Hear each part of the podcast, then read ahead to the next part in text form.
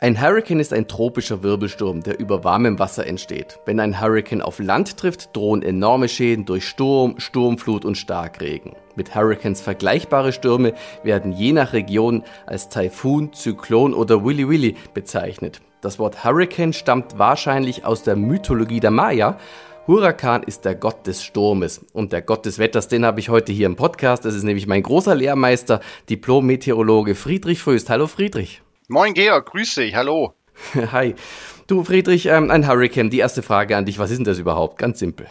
Ja, also das ist eigentlich, äh, braucht man dazu ja gar nicht viel, ne? Wenn man sich mal überlegt, äh, was wir hier so auf der Erde haben. Wir haben so eine, so eine Kugelgestalt, ne? Dann haben wir unterschiedliche Wasser- und, und äh, Landverteilung. Wir haben eine Sonne, die drauf ballert, also unterschiedliche Energie liefert. Ja, und mehr brauchst du einfach gar nicht, ne? Und die Erde dreht sich noch dazu und dann entstehen eben solche Wirbelstürme. Das ist also finde ich jedenfalls spannend, dass es eigentlich für solche riesigen Teile, die unglaubliche Zerstörungskraft haben, eigentlich gar nicht viel braucht. Du hattest ja schon in deiner Einleitung einiges erzählt, was man äh, so an konkreten Zutaten für einen Hurricane braucht. Erstmal das warme Meerwasser. Ne? Das ist erstmal ganz existenziell, heißt das Wort, glaube ich. Ne? Ja, genau, essentiell oder existenziell.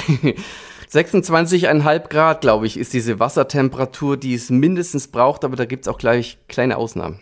Richtig, also wir haben erstmal ähm, diese 26 Grad. Vor allen Dingen wichtig ist ja, die muss es bis in eine Tiefe von ungefähr 50 Metern geben. Ne? Also so ähm, hochtemperiert muss eben diese Wasserschicht sein, damit sich so ein Hurrikan bilden will. Und das ist ja nur eine Zutat von vielen. Eine ganz entscheidende Zutat ist ja eigentlich, was oben in der Atmosphäre passiert. Das wissen vielleicht die meisten Leute eben nicht, denn so ein Hurrikan entsteht nicht draußen auf dem Wasser. Sein Embryonalstadium sozusagen, den hat er nämlich schon auf dem Festland und zwar über Afrika, über Nordafrika und zwar gibt es da hohe Temperaturgegensätze zwischen der Sahara und dem Golf von Guinea.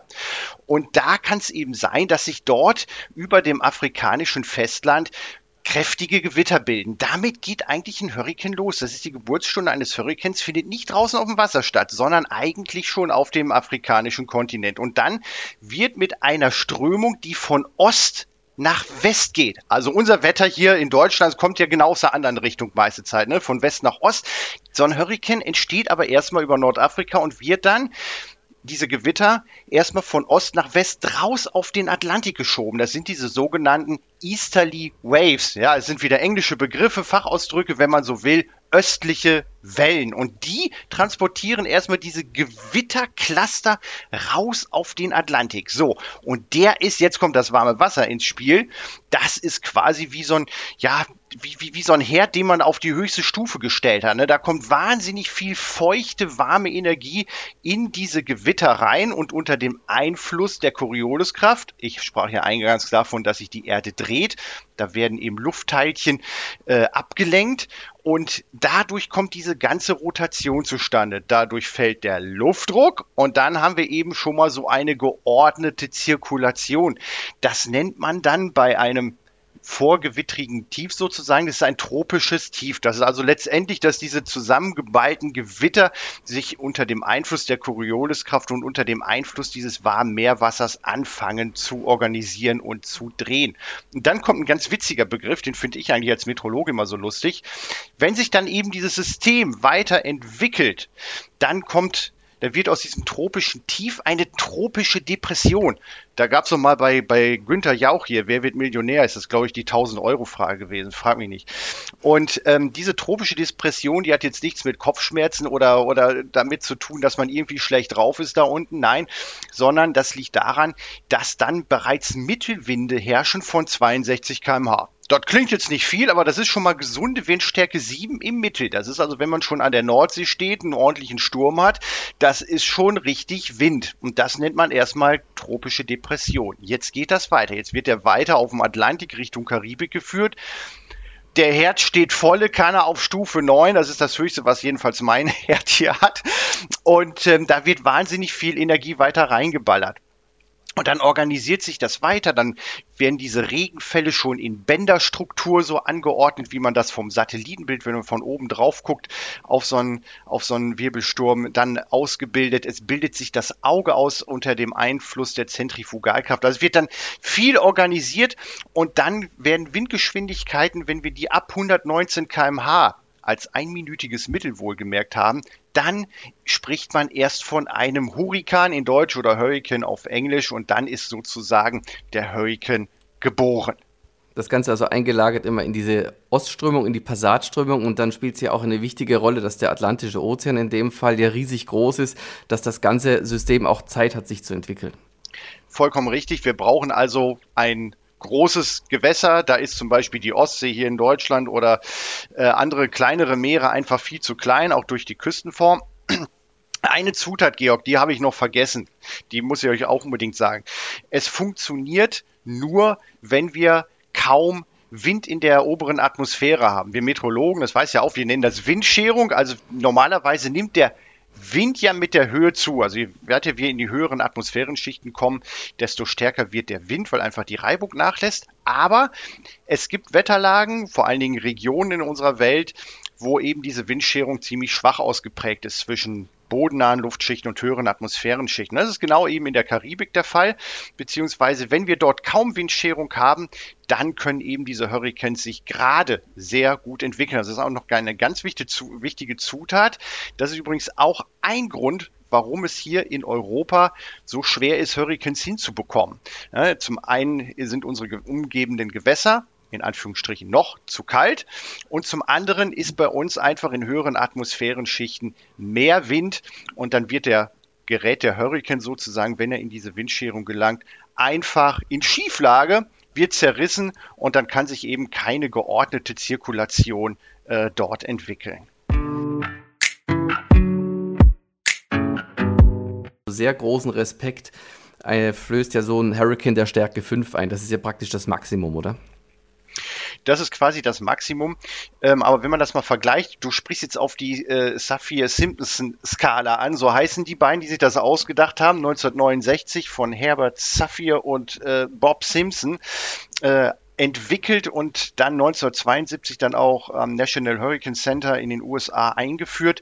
Die haben eine Kategorie entwickelt, ähm, die ja von Kategorie, Kategorie 1 bis Kategorie 5 geht. Da kann man also die Hurricanes mit ihrer ähm, Windgeschwindigkeit einstufen. Früher hat man auch ähm, den, den, den Kerndruck mit reingenommen äh, und die Sturmflut. Ähm, das hat sich aber dadurch, dass es so variabel ist und das nicht die eigentliche Stärke eines Hurricanes äh, wiedergibt, dann auch äh, vernachlässigt. Zum Beispiel kann ein Hurricane, der einen besonders tiefen Kerndruck hat, ähm, nicht unbedingt hohe Windgeschwindigkeiten verursachen. Ne? Oder ein Hurricane, der sehr hohe Windgeschwindigkeiten hat, muss nicht unbedingt eine riesen Sturmflut äh, erzeugen oder äh, auf, auf, auf Land treffen, äh, wo dann eben die Sturmflut äh, äh, Schäden errichten kann. Von daher, das hat man alles rausgenommen, hat sich rein konzentriert auf die Windgeschwindigkeit und jetzt haltet euch mal fest, Kategorie 1. Ne, das ist also die unterste Stufe.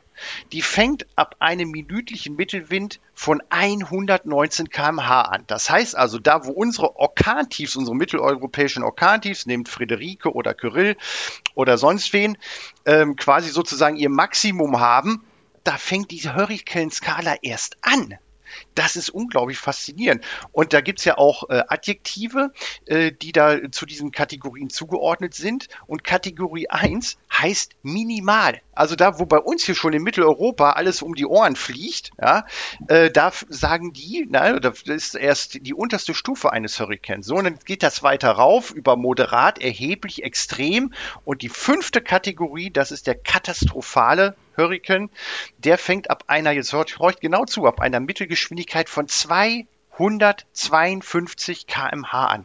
Das sind also unglaubliche Windgeschwindigkeiten, wenn man das mal mit unseren letzten äh, Orkantiefs äh, vergleicht. Äh, zum Beispiel der Orkan Lothar, der Weihnachtsorkan 1999, ne, der hatte eine Böe, aber nur eine Böe auf dem Hohen Wiel, das ist unten äh, in, in Baden-Württemberg, von 272 kmh. Aber es war nur eine Böe, das war kein Mittelwind. Ne? Die Böen liegen ja noch mal drüber. Das, was ich jetzt zitiert habe, diese 252, das sind ja nur in Anführungsstrichen nur Mittelwinde. Die Böen liegen ja dann noch mal oben drüber und können dann durchaus 300 oder teilweise 400 km/h erreichen. Also das ist weit jeglicher Vorstellungskraft von irgendwelchen Orkantiefs, die hier bei uns in Mitteleuropa ab und zu mal rüberziehen.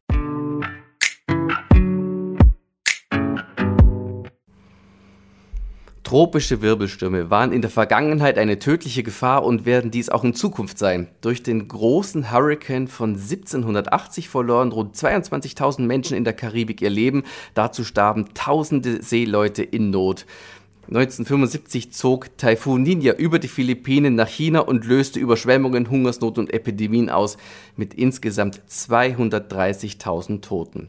Noch schlimmer 1970. Da verursachte ein Zyklon in Ostpakistan eine der größten Naturkatastrophen der jüngeren Geschichte mit 300 bis 500.000 Todesopfern.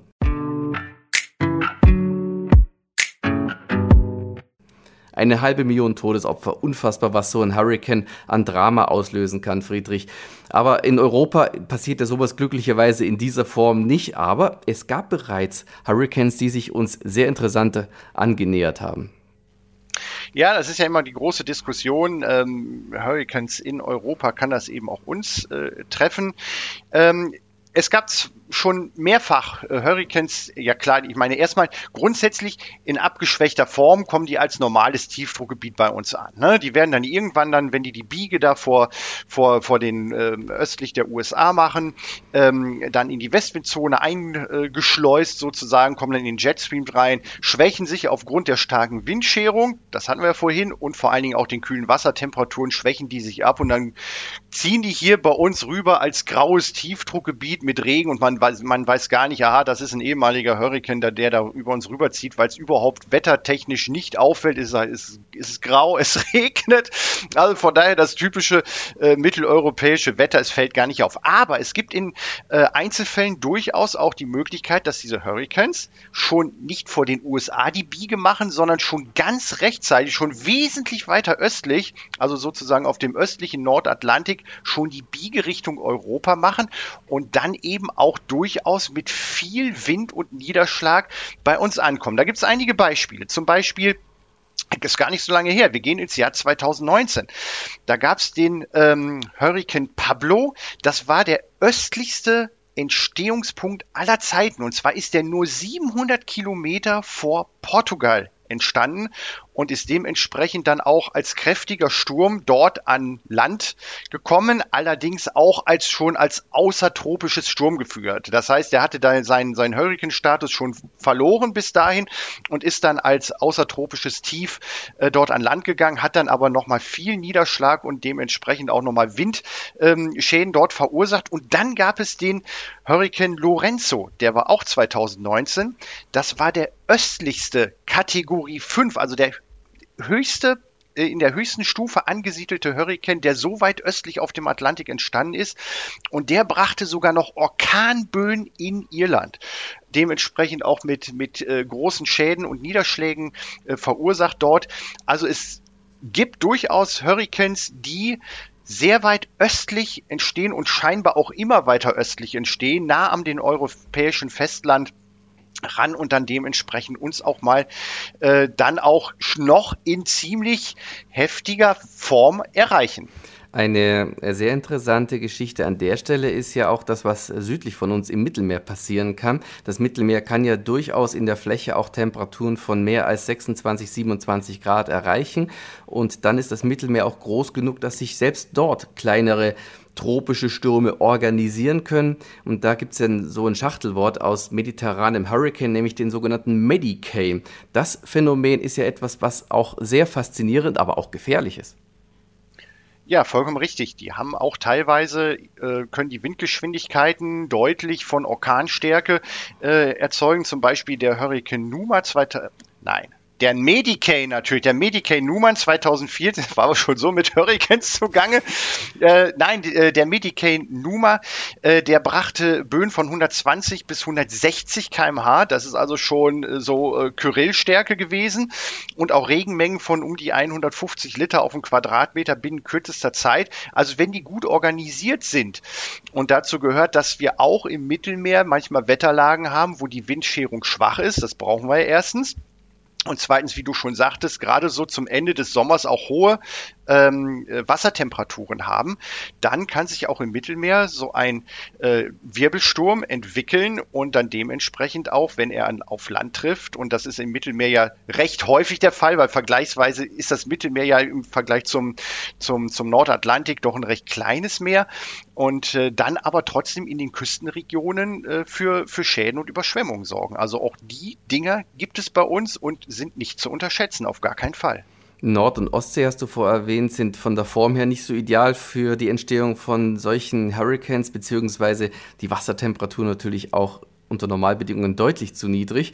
Und der Einfluss von Hurricanes auf unser Wetter, hast du vorher auch ganz kurz erzählt, dass, es, dass das als quasi normales Tief bei uns mit Regen ankommt, aber auch, glaube ich, im Herbst häufig dafür sorgt, dass wir an der Vorderseite von solchen Tiefs dann eher nochmal in so eine Südföhnströmung kommen, mit dann sehr schönen Herbsttagen. Ist ja auch nicht selten. Nee, ähm, so ein ehemaliger Hurricane wie du schon sagtest, kommt er eben als normales Tiefdruckgebiet meistens eben zu uns an. Und äh, normalerweise nehmen die ja so diese Zugbahn ähm, Südspitze Grönland und dann geht's weiter ähm, über, über Island, äh, Großbritannien. Und dann zapfen die auf der Vorderseite nochmal so einen Schwall Warmluft an. Und äh, die meisten Hurricanes kommen ja bei uns ähm, ja so im Spätsommer beziehungsweise bis in den Herbst hinein. Dann ist das ja sozusagen die Hochzeit der Hurricanes. Und wenn dann eben so ein Ding mal auf Mitteleuropa zukommt, ähm, dann kann es natürlich nochmal so eine warme südliche Strömung geben mit ein paar Föhnereignissen an den Alpen und nördlichem Mittelgebirgsraum. Das sind alles so Einflussfaktoren, die so ein Hurrikan dann bei uns auch äh, mit sich bringt. Ähm, ja, und äh, vor allen Dingen graues, regnerisches Wetter. Ich glaube, das ist so die Hauptgeschichte, die so ein ehemaliger Hurrikan dann eben zu uns bringt. Die Wassertemperatur von mindestens 26 Grad, die wird ja im Zuge des Klimawandels immer häufiger erreicht oder auch noch mehr überschritten. Jetzt ist ja der Wasserdampf oder das warme Wasser Doping für den Hurricane.